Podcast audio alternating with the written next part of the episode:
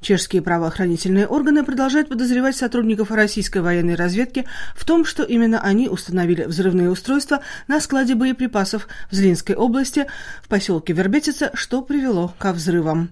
Региональная прокуратура Брно сообщила в пресс-релизе в среду, что не способна предугадать, как долго продлится расследование данного уголовного дела. Передаю слово Ларете Вашковой. По данным прокуратуры, уголовное производство ведется не только на территории Чешской Республики.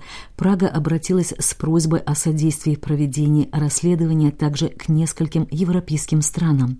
Разумеется, заявление о предоставлении юридической помощи было также направлено в Российскую Федерацию. В настоящее время мы постепенно получаем и анализируем результаты уже оказанной нам юридической помощи, а также все еще ждем итогов дальнейшей правовой помощи помощи, сообщил непосредственно надзирающий за расследованием дела прокурор Мартин Малуш, подписавший пресс-релиз.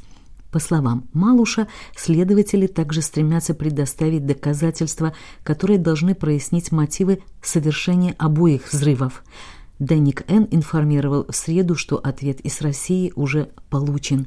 Концепция запроса была такова, что чешская сторона хотела идентифицировать и выявить нападавших из рядов ГРУ, в том числе выяснить их адреса – ссылается газета на высокопоставленный источник, знакомый с ходом расследования, сообщив, что Россия направила ответ на запрос.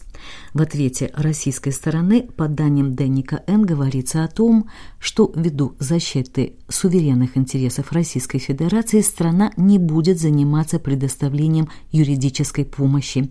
Упомянутое издание также цитирует другой анонимный источник, знакомый с ходом расследования – оценивающий ответ Москвы как своего рода письменное признание.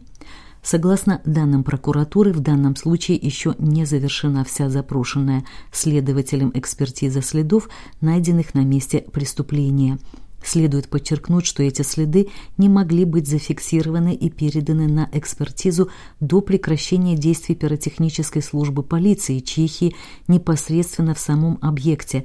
На данный момент областная госпрокуратура Брно не в состоянии сказать, как долго будет продолжаться расследование этого уголовного дела и как оно будет завершено, указал Малуш. При взрыве первого из складов в октябре 2014 года погибли двое людей. Второй склад взорвался в декабре того же года. Оба здания арендовала австралийская компания «Imex Group». На момент взрывов комплексом боеприпасов управляло государственное предприятие «Военно-технический институт».